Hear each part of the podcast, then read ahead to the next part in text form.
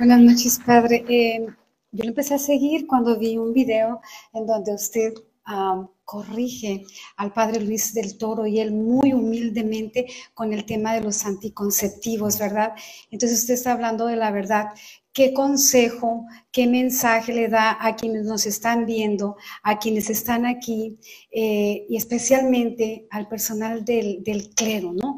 Eh, hoy una patrona me decía, Penélope, ¿qué dice la iglesia de los anticonceptivos? Y, yo le explicaba lo que decía y dice, están haciendo muy poco. Hmm. Entonces yo realmente eh, se me vino a la, mente, yo pertenezco a esta diócesis y solo somos tres instructoras del método Billings en toda la diócesis. Y, y, sabe que usted puede pensar que estamos bien llenas de trabajo, sabe que no es así falta mucho por hacer, entonces yo me sentí hoy motivada para, para preguntarle precisamente porque hoy fui eh, eh, preguntada con eso, ¿no? Eh, cuestionada con eso. ¿Qué le puede decir principalmente a nuestros sacerdotes, que, a todo el personal del clero que nos están escuchando? Muchas gracias.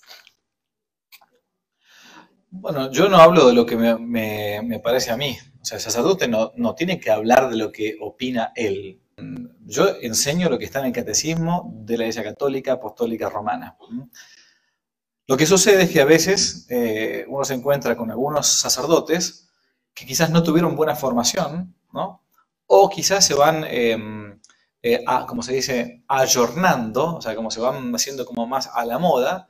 Y claro, es mucho más eh, fácil decirle a la gente lo que la gente quiere escuchar, ¿no? es muy fácil. Eh, ¿Por qué? Porque, porque tengo que evitarme con mucha paciencia explicar de a poquito. A veces la gente no le gusta lo que uno está diciendo.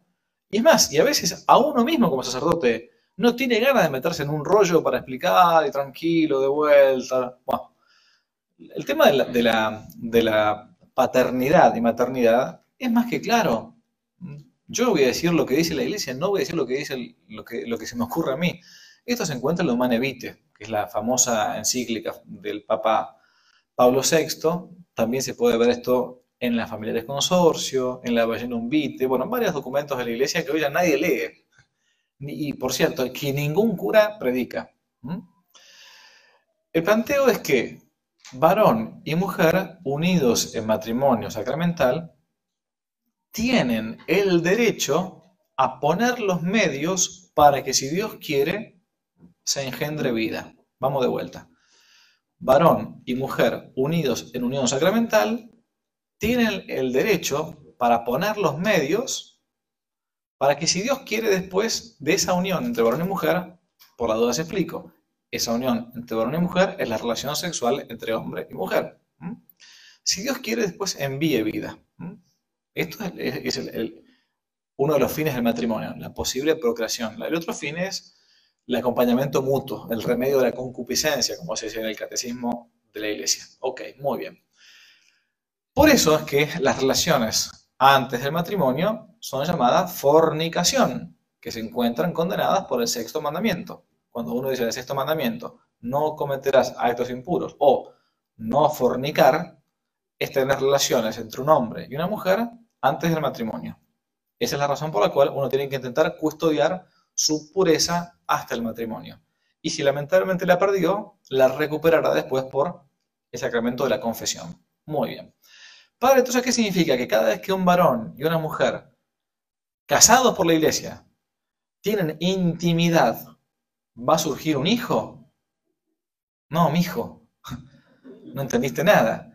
El ciclo de la mujer, la mujer tiene ciclo, el varón no. Digo por las dudas, porque si los varones están escuchando, como los varones somos súper ignorantes, no entendemos nada, ¿no? entendemos cómo funciona la mujer, porque somos hombres, ¿no? Y ustedes, los varones, la mujer no entiende cómo funciona el varón. Bueno, la mujer tiene un ciclo menstrual, una vez por mes, habitualmente depende del ciclo de la mujer, que permite entonces más o menos darse cuenta, y en otros momentos con súper más exactitud, cuando la mujer está fértil, está lista para tener familia. La mujer se da cuenta fácilmente porque se siente linda, se siente seductora, se siente atractiva, un montón de cosas que la mujer siente que los varones dicen, ah, no entiendes nada. Porque todos los días para nosotros es lo mismo.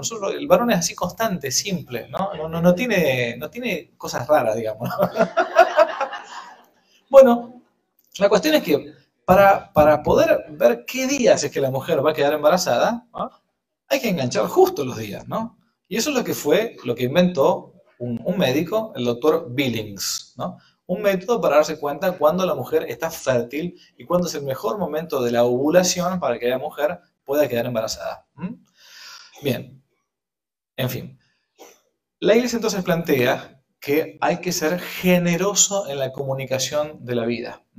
Cuando yo venía para acá recién con el, con el, carro que me traían, me mostraron un hotel para perros. ¿Un qué? Le dije yo. Un hotel para perros. Sí me dijo que me traía, porque padre, hay gente que no tiene hijos, pero tiene muchos perros. Y entonces, claro, hay que, hay que mandarlo al psicólogo, al veterinario, al hotel. Pobre perro, tiene sus derechos el perro también, ¿no? Pobrecito, ¿no? Bueno, ¿qué sucede? Piensen nada más que en esto. Piensen, no me respondan en voz alta, pero piensen esto. ¿Cuántos hijos tuvieron sus abuelos? ¿Cuántos hijos tuvieron sus bisabuelos?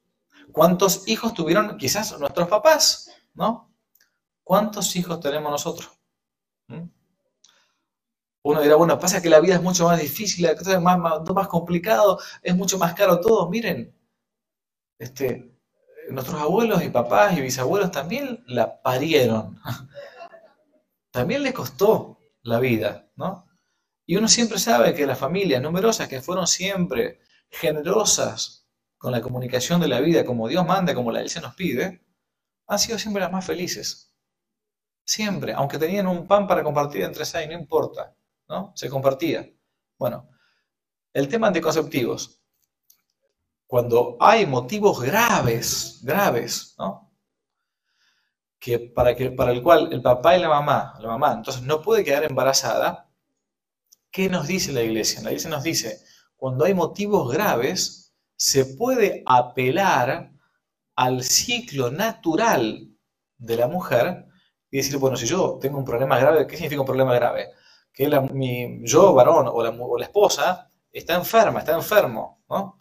Y no, realmente no puede entrar más vida porque es un grave problema físico, porque que para la madre, muy, muy difícil.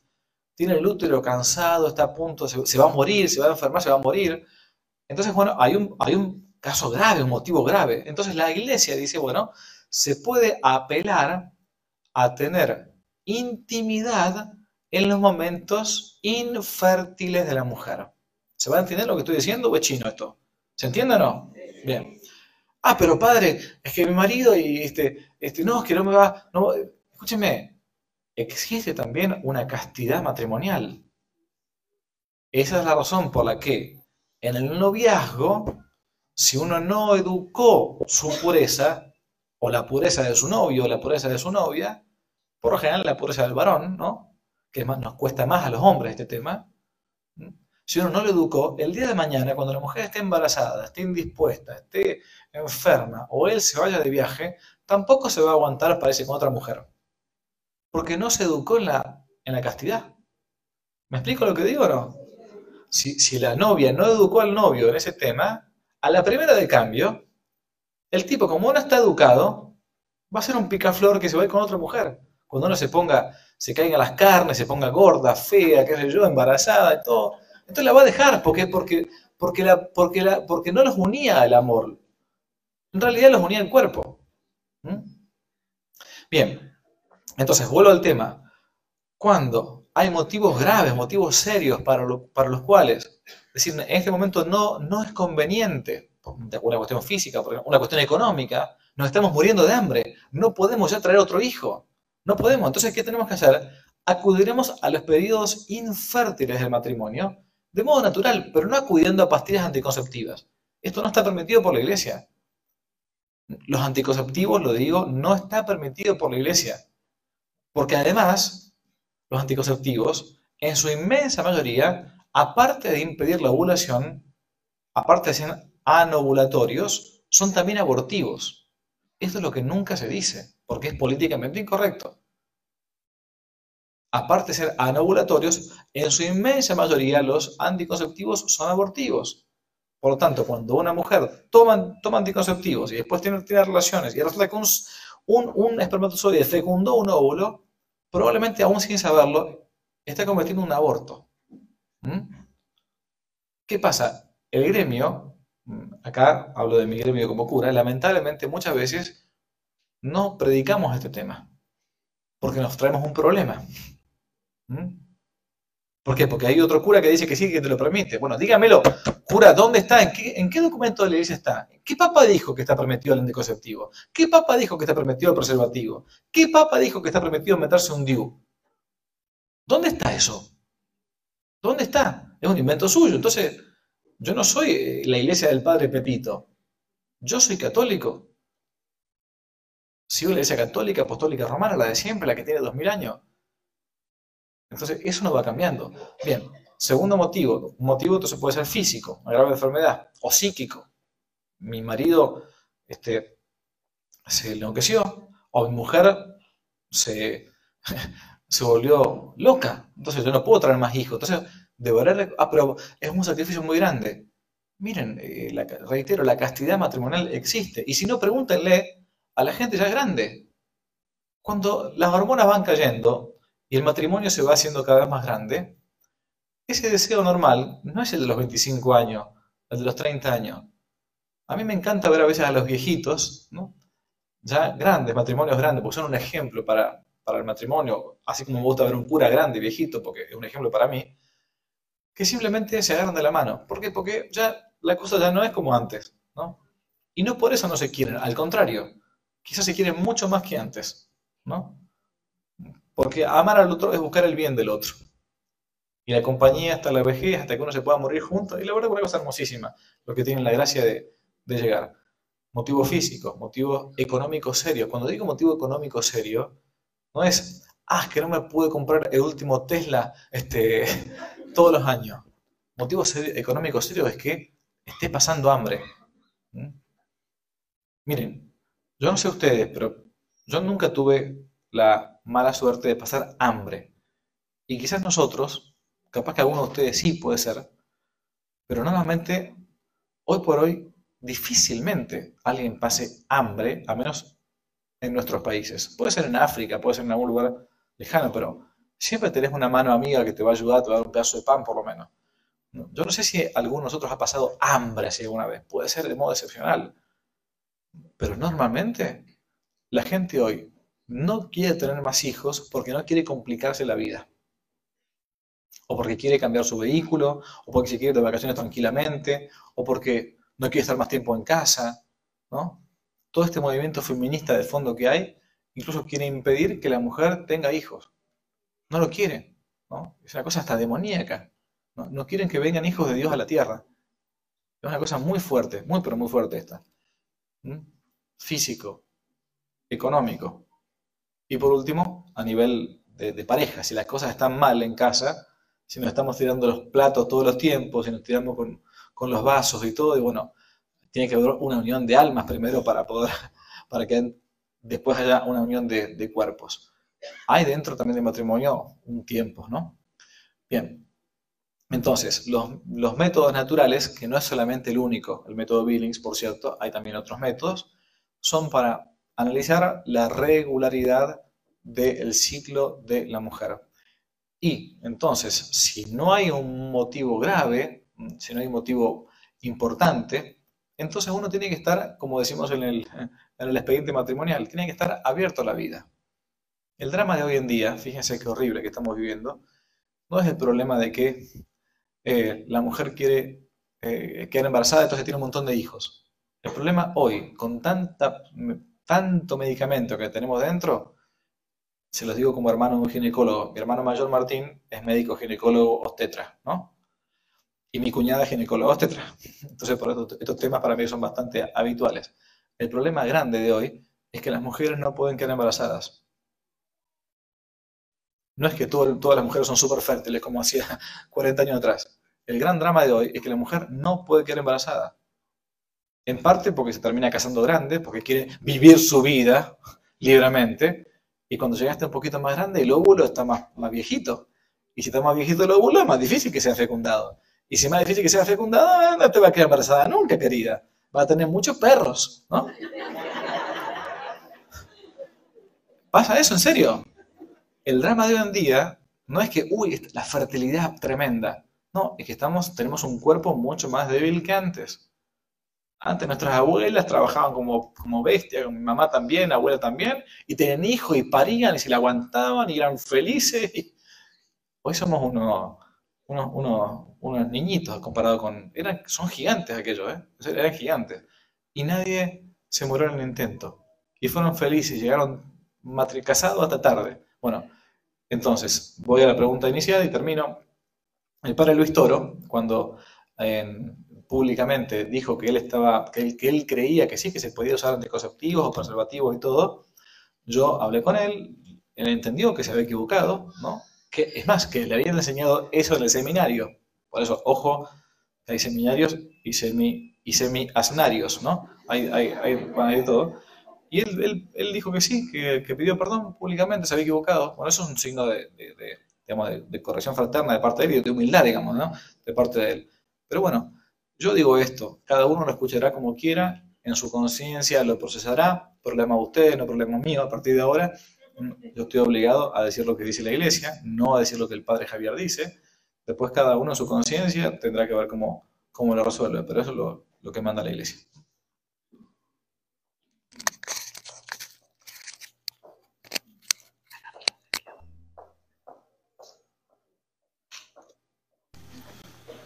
Buenas noches, padre. Tuvimos el gusto de conocernos en Ensenada. No sé si se acuerda de mí porque pues, tanta gente que lo sigue. Pero este, con lo de la cristiada, este, una de las preguntas que tenía acerca del homeschooling, pero ya habló usted un poco acerca de ello.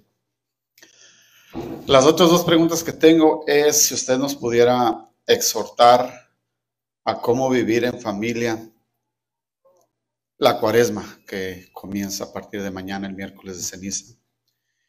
Y pienso que sería muy importante que nos exhortara también a rezar el rosario todos los días, como nos pide este, nuestra Madre Santísima. A mí en lo personal me costó trabajo, este, no sé por qué, pero gracias a Dios, la gracia de Dios, ya lo puedo hacer todos los días. Y sabemos que como católicos ardientes, ¿verdad? Y no tibios, tenemos que obedecer a, la Santa Iglesia, a nuestra Madre, hacerlo todos los días el rosario. Entonces, ¿cómo nos podría usted exhortar a, vivir la cuaresma que se viene y a rezar el rosario, pues no solamente en la cuaresma, sino siempre, ¿verdad? Este, ¿Cómo nos podría usted exhortar y jalar los pelos para que entiendamos? Gracias, Padre. Bueno, creo que la pregunta se puede responder eh, en, una, sola, las dos preguntas en una sola respuesta, ¿no? La cuaresma es un tiempo de esos 40 días, eso es la cuaresma, 40 días, así como Jesús pasó 40 días en el desierto haciendo penitencia antes de su vida pública, 40 días pasamos los cristianos desde mañana, el miércoles de ceniza, hasta justamente la pasión, muerte y resurrección de nuestro Señor Jesucristo, esos 40 días que van cambiando según el calendario de la luna. El calendario lunar va, haciendo que siempre cambie el momento de la cuaresma y la Semana Santa y todo, ¿no? Bueno, ¿cómo hacer para vivir cristianamente la, cuaresma? Siempre es un tiempo de penitencia y de mayor oración. Un modo de comenzar a, vivir la cuaresma muy más cristianamente es justamente poniendo en la familia o eh, proponiendo en la familia, sobre todo como papá de familia, si es varón, mamá, por ejemplo, el rezo del Santo Rosario en familia. Yo sé que puede ser que sea difícil, sé que puede ser que muchos no, bueno, que tengan que estar pataleando con los, con los hijos y que no quiere, qué sé yo, bueno, no puedo el rosario entero porque, porque no voy a poder, bueno, al menos proponer un misterio de rosario. Un misterio de rosario, o sea, un Padre Nuestro con 10 Ave María y un Gloria, dura tres minutos, cuatro minutos máximo, ¿no? Entonces cuando uno se va, a comer a la noche o algo, bueno, como cuaresma, este, como estamos en cuaresma, vamos a hacer este pequeño sacrificio, si no estamos acostumbrados, a, menos a rezarle a la Virgen Santísima el rosario. El rosario dura 20 minutos, máximo, máximo. Y uno sabe que el que reza el rosario se salva. Se salva, porque es una promesa de la Virgen María. Rezar en familia el rosario, no sé si ustedes sabían, pero rezar en familia tiene indulgencia plenaria de la pena merecida por nuestros pecados. Por lo tanto, si yo me muero en gracia de Dios y estoy confesado, significa que no tengo en conciencia ningún pecado mortal, y he rezado el rosario ese día o los días anteriores, he recibido la indulgencia plenaria. ¿Qué significa la indulgencia plenaria? Se me borra la pena merecida por todos los pecados que yo cometí en mi vida. Entonces, probablemente pase poquísimo tiempo si voy al cielo por el purgatorio, poquísimo tiempo. Es más, hasta me puedo ir directamente al cielo, si me voy sin ningún tipo de, de, pena, porque por la indulgencia que me da el rosario, me la quitó. Este es uno de los motivos por los cuales el que reza el rosario es un signo, dicen los, los papas, rezar el rosario, escuchen bien esto, que es lo más importante que digo esta noche, rezar el rosario es signo de predestinación. ¿Qué significa esto? Que si alguien reza diario el rosario, es signo de que Dios lo quiere en el cielo, que no se va a condenar, por más bestia y miserable que sea. Si ustedes conocen algún preso que está en la cárcel y reza el rosario, se las va a arreglar la Virgen María para que ese tipo se vaya al cielo.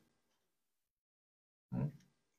Porque a su vez, yo no conozco ninguna persona que todos los días reza el rosario que en algo no le haya cambiado la vida. ¿Mm? Yo tengo 45 años. Este año cumplo 46, si Dios quiere. Todas las tardes, a eso de las 7 de la tarde, 7 y media de la tarde, yo, aunque esté en mi capilla, papá y mamá están en su casa, por teléfono, auriculares. Yo dejo todo lo que está haciendo, todo. Mire, gente, miren, ustedes saben que esta hora el padre Javier reza el rosario con sus papás. Listo. Es más, ¿saben qué? Ellos no saben, ¿eh? Pero yo a veces los grabo. Porque digo, algún día mis viejitos se van a morir entonces yo voy a poder rezar el rosario con mis viejitos, aunque ellos se mueran. Pero muchas veces el padre Javier se olvida. Y es el papá o la mamá dice, escúchame Javiercito, tenemos que rezar el rosario, te olvidaste hoy. Entonces lo acusan al cura para que yo reza el rosario. Bueno, un modo entonces de vivir santamente la cuaresma es con un propósito firme, bueno, de comenzar, si es que no hay, no hay un, hábito en la casa, de comenzar a rezar el rosario en familia. Y si alguno no quiere, bueno, que se le aguante y que en todo caso, que sepa que es ahora, nosotros los papás y los que quieren engancharse, vamos a rezar el rosario. Y poco a poco, bueno, al menos le, van a sonar los misterios, le van a escuchar que el primero es la anunciación, después la visitación, después este, el nacimiento, a menos que vaya quedando un catecismo rosario también. En cada Ave María, cada Ave María es como una, es como una, como una bala, una metralleta al corazón del diablo. Es una ametralladora, pa, pa, pa, pa, pa, pa. En cada de María eh, se escapa el diablo de la casa, no puede soportar a la Madre de Dios. Entonces eso hay que, hay que intentar meterlo en la casa, que se nos haga hábito. Pasamos tantas horas, miren, ¿saben cuánto, qué promedio pasamos con el celular por día? Nosotros, tres horas y media. Es casi la mitad de una jornada laboral. Le dedicamos tres horas y media al aparato este tres horas y media, y no le dedicamos 20 minutos a la Madre de Dios que nos va a salvar, que nos va a ayudar a que lleguemos al cielo. Nos va a salvar Jesucristo, pero la Madre del Cielo nos va a ayudar a llegar al cielo. O sea, intentemos hacer el rosario. Me cuesta un misterio por día. Un Padre Nuestro, un Padre Nuestro, días de María, un Gloria. Un Padre Nuestro, días de María, un Gloria. Un misterio, de a poquito. No puedo rezar entero el rosario por partes, por partes, pasaría un misterio en la mañana, otro más tardecito, otro cuando voy manejando, otro cuando voy caminando. Se acabó, listo. Cinco misterios rezó. Intentemos que esta cuaresma, que puede ser la última, de los que estamos acá, algunos se va a morir para el año que viene, seguramente. ¿Es así? Algunos que estamos acá, el año que viene no va a estar. ¿Es así? ¿Mm? Entonces, bueno, puede ser yo, puede ser uno de ustedes. Aprovechemos. ¿Mm?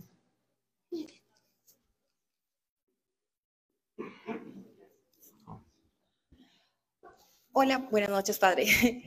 Eh, bueno, este tema es un poquito como, no sé si es un, como controversial, eh, de acuerdo a lo que ahora hablaste. ¿Qué consejo tú,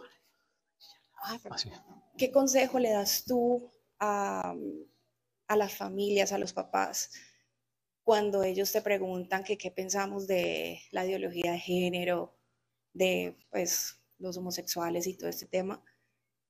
Y en mi caso particular, yo soy, eh, me volví a casar por la iglesia.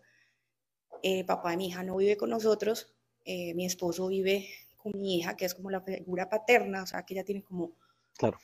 dos figuras paternas en su vida.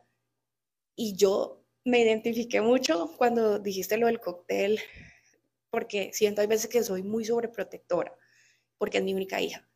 Mm. Entonces, eh, ¿qué consejos nos das para abordar esos temas y seguirla pues guiando en, eh, como Dios quiere.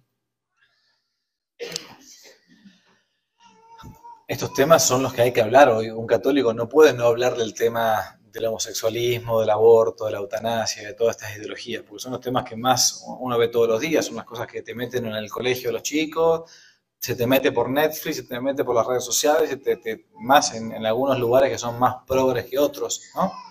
Bueno, entonces, la primera cosa que uno tiene que, hablar con, los chicos es con claridad. ¿no? Hay una cosa que un joven no puede aceptar, que son los grises. En la juventud uno quiere, ¿cómo son las cosas? ¿Blanco o negro? ¿Negro o blanco? No hay, no hay tiempo, o sea, ¿por qué? Porque a su vez al joven le, repugna, y está perfecto que sea así, le repugna la mentira. Te repugna que te quieran, te quieran llevar como un, como un borrego, como un rebaño, ¿no?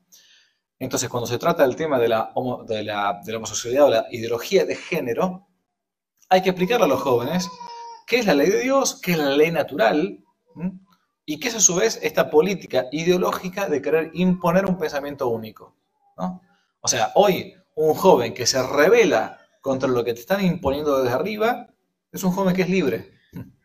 Un joven que se deja llevar por toda esta ideología es un, es un borrego, es un esclavo, ¿no?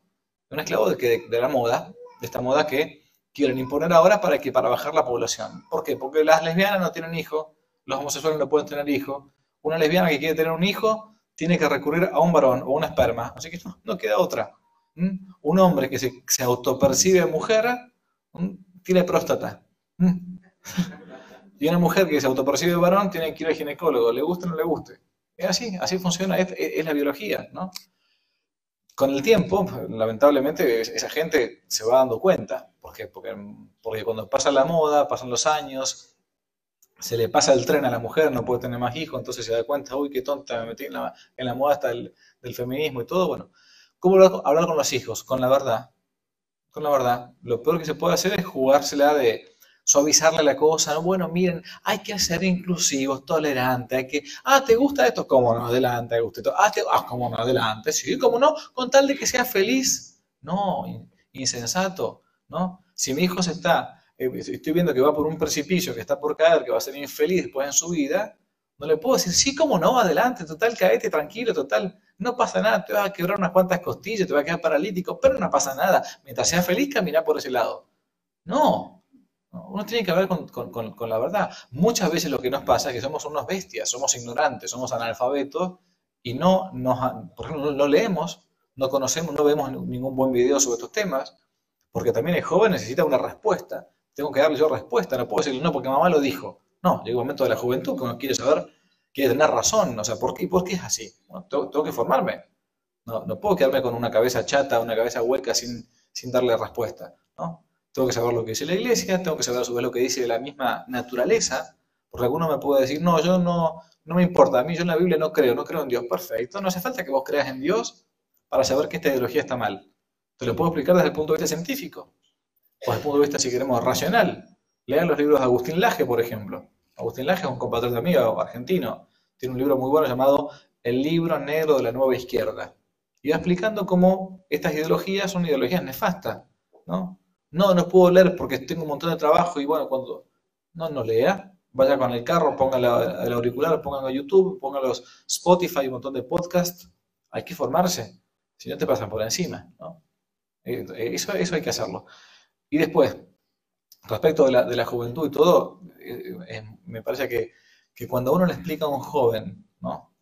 que está queriendo ser dominado, que le está metiendo esto en el colegio, que te hacen el día del orgullo este, homosexual, ponen un closet para que vos salgas así como si fuera un juego y todo. En realidad no es un juego, es una política de dominación. Te, te están machacando y machacando y machacando para que normalices algo que en realidad no va ni, contra, ni, ni, a favor de la ley de Dios ni a favor de la ley natural. Yo insisto mucho en el tema de esto. En el tema este digo. Esto no se explica nada más que desde el punto de vista de la fe. Hay que también saber responder desde el punto de vista de la razón. Porque Dios no nos dio la inteligencia para que la enterremos. ¿no? Nos dio la inteligencia para que la usemos.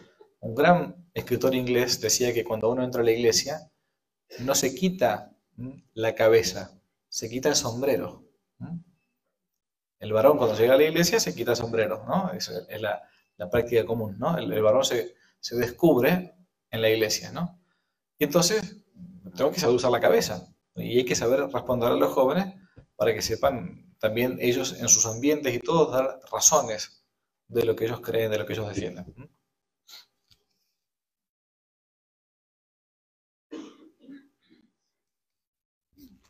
Pues viene este padre también siguiendo un poquito con la línea de esta, de esta ideología de género. hay, hay, muchas veces que las personas se autoperciben de una, del sexo ah, no natural y como en las escuelas, no, no, no, tan solo en las escuelas, sino también afuera, este, digamos un ejemplo, mi hija tiene un, un amigo que se llama Luis, pero quieres que le llame quieren que le llame Luisa.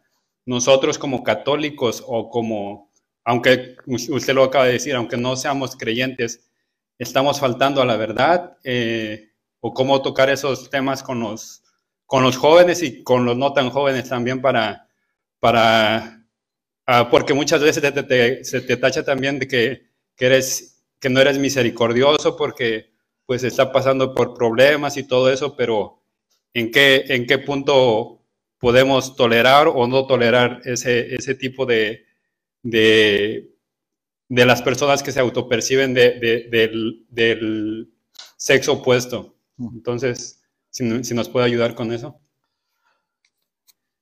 Bueno, empiezo por, por el final. La, la, el apendicitis es la, la, inflamación del apéndice, ¿no? Este, eh, y la misericorditis, ¿no? Que es lo que estamos viviendo hoy en muchos lugares de la iglesia, entiende que eh, no hay que marcar en absoluto ningún error ni ningún pecado del prójimo. Entonces habría que eliminar los diez mandamientos para empezar, ¿no? Para empezar. O sea, aquel joven que fue a preguntarle a Jesús, ¿no? Maestro bueno, ¿qué debo hacer para alcanzar la vida eterna?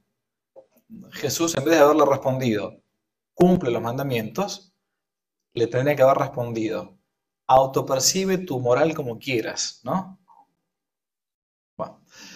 Estamos en un momento de, una especie de, esquizofrenia colectiva mundial, donde 2 más 2 mm, son 4, decía uno, y uno dice, no, no, 2 más 2 son 4, no. ¿2 ¿Mm? más 2 son 4? Sí, son 4. Ah, entonces eres un cincofóbico. Cincofóbico. Estás en contra de que 2 más 2 sean 5, ¿no? Que 2 más 2 son 4. No importa que es así. Les cuento. Hace poco estuve con unos jóvenes en un viaje en Europa. Tenemos uno de los jóvenes que tenía un problema en la pierna. Estaba con un, con un bastón, ¿no? Y tenía un certificado que decía discapacitado. No es que era totalmente discapacitado, estaba rengo porque tenía un problema en la pierna, punto. Pero tenía un certificado discapacitado, ok. Iba con un bastón. Los museos en Europa son muy caros, son muy caros. ¿Y qué pasaba?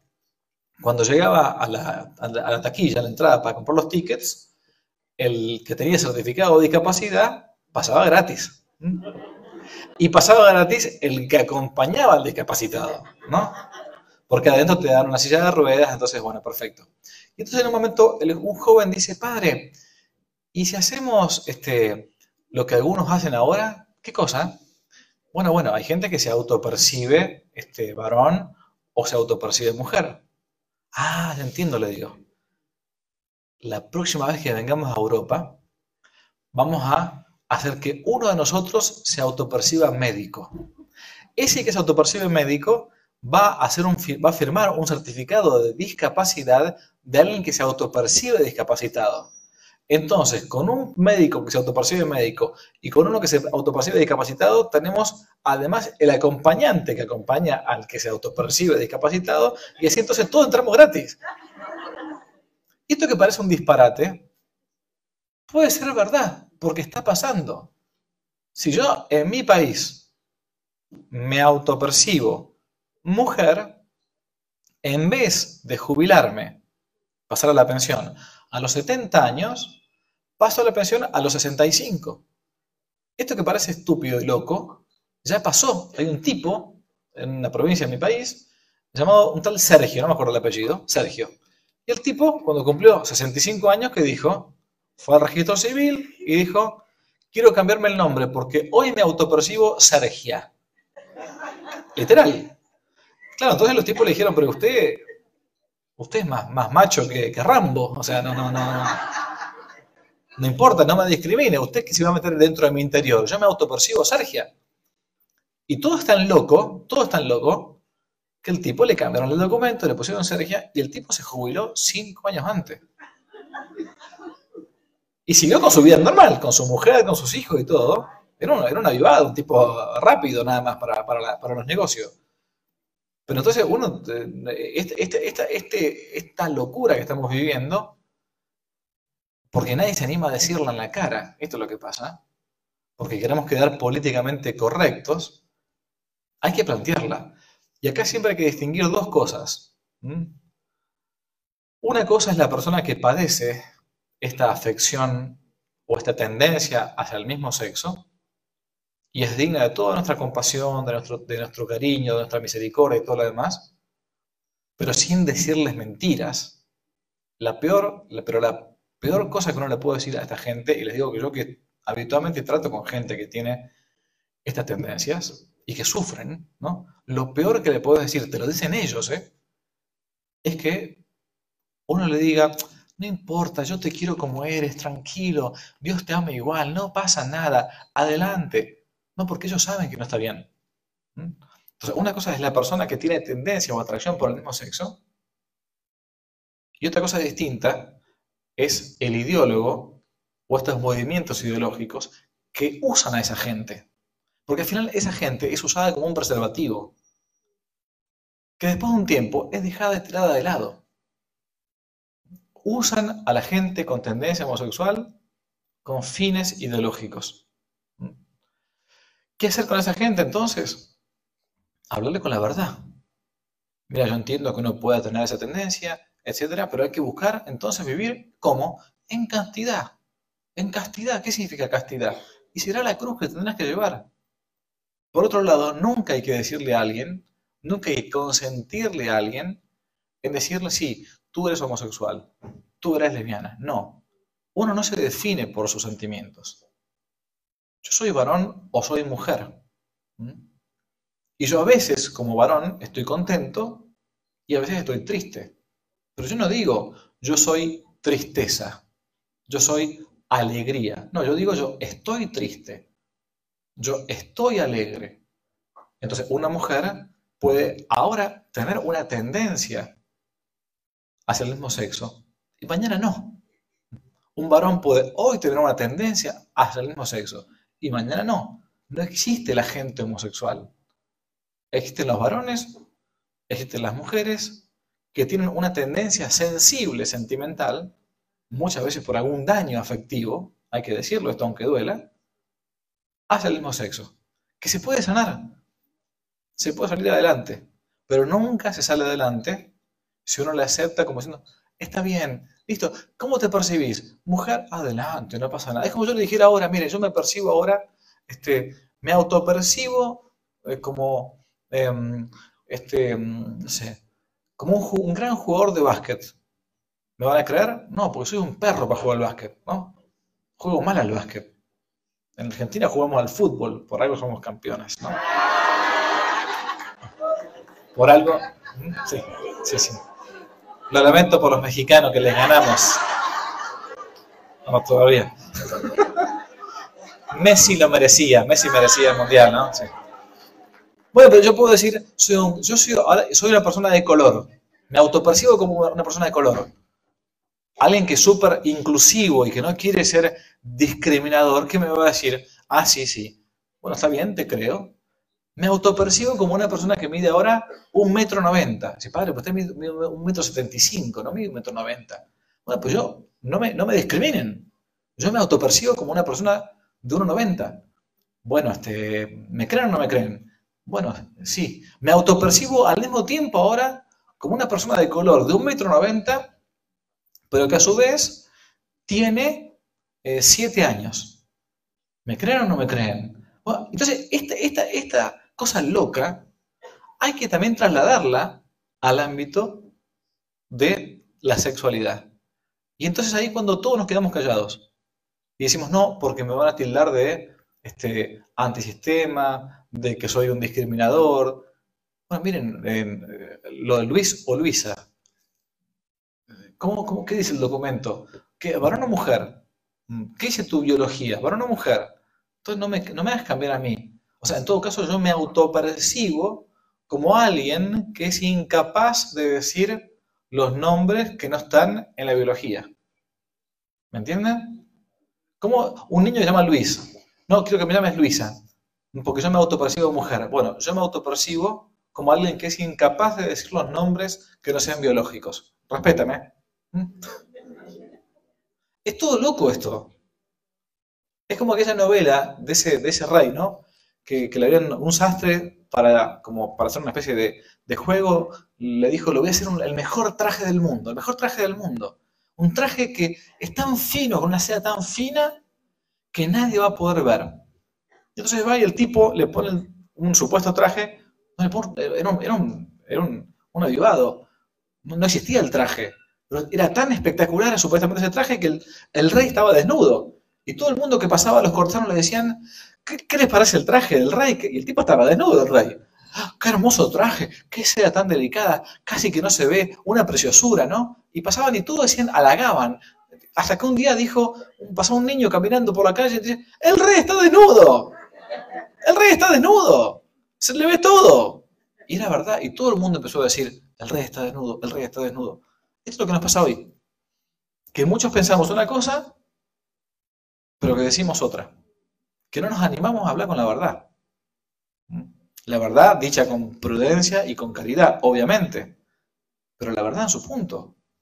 Los primeros cristianos los mataban porque no querían meter un, granito de incienso a los falsos dioses. Los cristeros en México hace 100 años los mataban porque no querían quitarse un escapulario del cuello.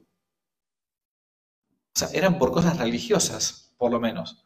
A nosotros nos van a matar en todo caso por decir que, la, que el pasto es verde en verano, que el agua moja y que el fuego quema. Nos van a matar por decir que 2 más 2 son 4. Fíjese lo bajo que vamos bajando. A ellos los mataban por decir verdades sobrenaturales. A nosotros nos van a decir, nos van a matar porque no, no, somos capaces de decir que 2 más 2 son 5. Pero hay que estar dispuesto a decir la verdad. Solamente la verdad, dice Jesús, solamente la verdad te hace libre. La mentira te esclaviza. ¿Mm?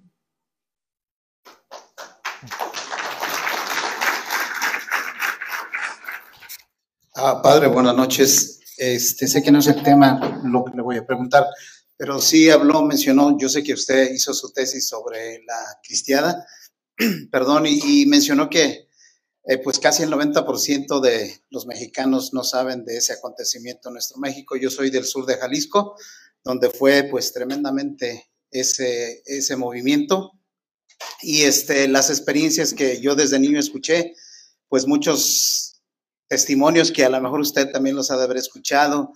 Por, eh, por ejemplo, en el caso de, de, mis, de mis abuelos, tuvieron que sacrificar la mascotita para que no los, los encontraran. Eso me lo contaba mi mamá, que cuando venían los soldados y el perrito estaba ladrando, lo tuvieron que, hacer, que sacrificar. En algunos casos yo escuché inclusive fue el pequeñito de la familia para salvar a, a toda la familia y como usted decía, familias grandes. La de mis abuelos fue, parece, de 14. Entonces, este, hablando de eso, también me recordé, ahorita que usted hablaba del, del, rosario, que pues nos ayuda a salvar el alma, pero también hubo casos que salvaron la integridad física. Cuando me contaron una vez que estaban escondida una familia y el soldado metió la, la bayoneta, o sea, el rifle, y le pusieron el rosario en, en, la bayoneta y el soldado se dio cuenta que había familia y les perdonó la vida. Hay casos así, muchos casos que sucedieron. Mi pregunta es, padre, ya ve que por la persecución fue cruenta y, y aún a pesar de que eran familias religiosas de Rosario, todos los días tuvieron que pasar por esa situación. Hoy la persecución es diferente, ¿verdad? En aquel tiempo, pues fue las, todas las prohibiciones que hizo el gobierno Hoy tenemos la ideología de género y tantas otras propuestas. Hoy este, no nos dice nada, pues si traemos un rosario, lo que sea. En aquel tiempo, hasta la canción que usted sabe, la de me encontraron una estampita en el sombrero y por eso lo fusilaron. Hoy día la gente es católica a veces nada más de domingo, cuando sale afuera ya traicionan lo que escucharon el domingo, no, son, no hay coherencia. Entonces se, se acomodan al, al tiempo. Y en aquel tiempo, pues la gente tuvo que dar la vida por su fe. Hoy día, Padre, ¿qué sería? ¿Cuál sería la propuesta para defender nuestra fe como la defendieron en aquel tiempo? Mm. Bueno, lo que están haciendo ustedes acá es, es eso, una contrarrevolución, ¿no? O sea, el hablar de estos temas en público, sin temor, hacer tildados de, no sé, de, locos, de trogloditas, de conservadores, de conspiranoicos y qué sé yo, ya es un modo de hacer una contrarrevolución. ¿Por qué? Porque estamos viviendo un tiempo de una revolución. Revolución significa dar vuelta a algo, ¿no? Revolver significa, es como un revólver que da vuelta, es dar vuelta a lo que está instituido bien. Y una contrarrevolución es hacer lo contrario a lo que hace la revolución. La, la, revolución moderna actualmente no quiere que la gente se case, quiere que esté varón con varón, mujer con mujer, la contrarrevolución hace que nos casemos entre varón y mujer, punto, como era antes, como Dios manda. La revolución dice que no hay que tener hijos, hay que tener muchos perros con muchos hoteles para los perros. Yo tengo todos los hijos que Dios me mande, punto, ya está. La revolución me dice, por ejemplo, que no, que yo no tengo que educar a mis hijos porque los hijos tienen que ser libres, soberanos y cada uno tiene que hacer lo que quiera y que se autoperciba como quiera. Bueno, yo le digo, mira, hijo, acá el que manda soy yo. Hasta que estés viviendo acá en la casa, me comes lo que te digo. Tú te comes el plato que te puse en la casa. Y si no, te lo pongo en la, en este, en la ¿cómo se llama? El frigorífico, ¿cómo es? El, refrigerador y te lo comes en la merienda. Y si no, en la cena. Y si no, mañana en la mañana en el desayuno. Ay, mamá, sos un tirano. Gracias, soy tirano. Muchas gracias. Sí. ¿Y qué? Eso es una contrarrevolución. Entonces, no hay que tener miedo a mostrarse públicamente, incluso en la casa y todo, con normalidad. No hay santidad sin normalidad. No se puede ser santo si no se es normal. Y hay que volver de vuelta al ejemplo de nuestros padres, nuestros abuelos que nos marcaron un rumbo y hoy por hoy, antiguamente eran cristeros y los perseguían, bueno, hoy van a tener que, me van a perseguir porque yo digo que dos son cuatro, porque el agua moja, porque un varón y una mujer es el único matrimonio verdadero y lo otro no existe, lo otro no es matrimonio, lo otro es una unión de varón y varón, mujer y mujer y punto, pues no llaman matrimonio porque no es. ¿Mm? Empecé a hablar rápido como argentino, ¿vieron? Bueno, es que le pusieron una droga a esto, no sé qué le pusieron. Bueno, no, es que me estaba haciendo sueño que tenemos, tenemos que terminar, por eso empecemos a poner el coso en YouTube en velocidad más rápido, ¿no? Eso. Bien, señora, última, así nos vamos. Buenas noches, padre. Ah, una pregunta, ¿qué debo contestar o hacer cuando me dicen si no estás de acuerdo con la nueva agenda o, si eres católica, ¿por qué trabajas en una escuela pública? Mm. Bueno, trabajo en una, en una escuela pública porque tengo que trabajar, punto número uno. Número uno. Em, y trabajar en una escuela pública no significa que uno esté siempre de acuerdo con las cosas que se hacen en la escuela pública aún en la escuela pública uno puede hacer un enorme trabajo de evangelización. ¿Por qué? Porque hay mucha gente buena y los niños también no son, no son este, eh, claro, no son un paquete que uno, que uno, los va a adoctrinar así nomás. ¿Qué ejemplo bueno puede dar un maestro una maestra dando, aún sin hablar de Dios, dando cosas de sentido común en el ámbito de la escuela? Enorme. Ahora, me, va a llegar el momento donde el maestro o la maestra le van a mandar que enseñe cosas contrarias a la razón o contrarias a la fe. Ese va a ser el límite. ¿Qué va a ser? Los cristianos no podemos hacer todo.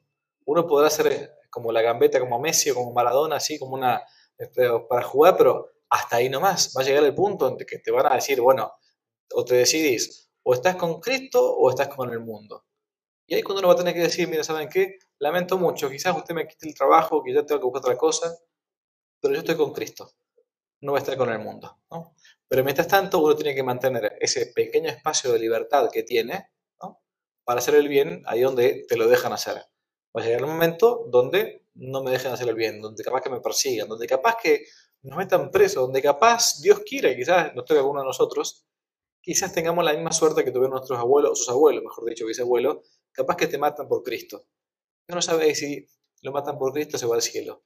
Y queda el ejemplo porque la sangre de los mártires es semilla de nuevos cristianos. Así que a no bajar los brazos, a mantenerse firme y que viva Cristo Rey. Muchas gracias. Si les gustó el video, aparte de suscribirse, activar la campanita y comentar, en la descripción de este video se van a encontrar con el link de la plataforma Patreon, un modo concreto de apoyar este apostolado que intenta hacer una contrarrevolución cultural y espiritual. Dios les bendiga y que no te la cuenten.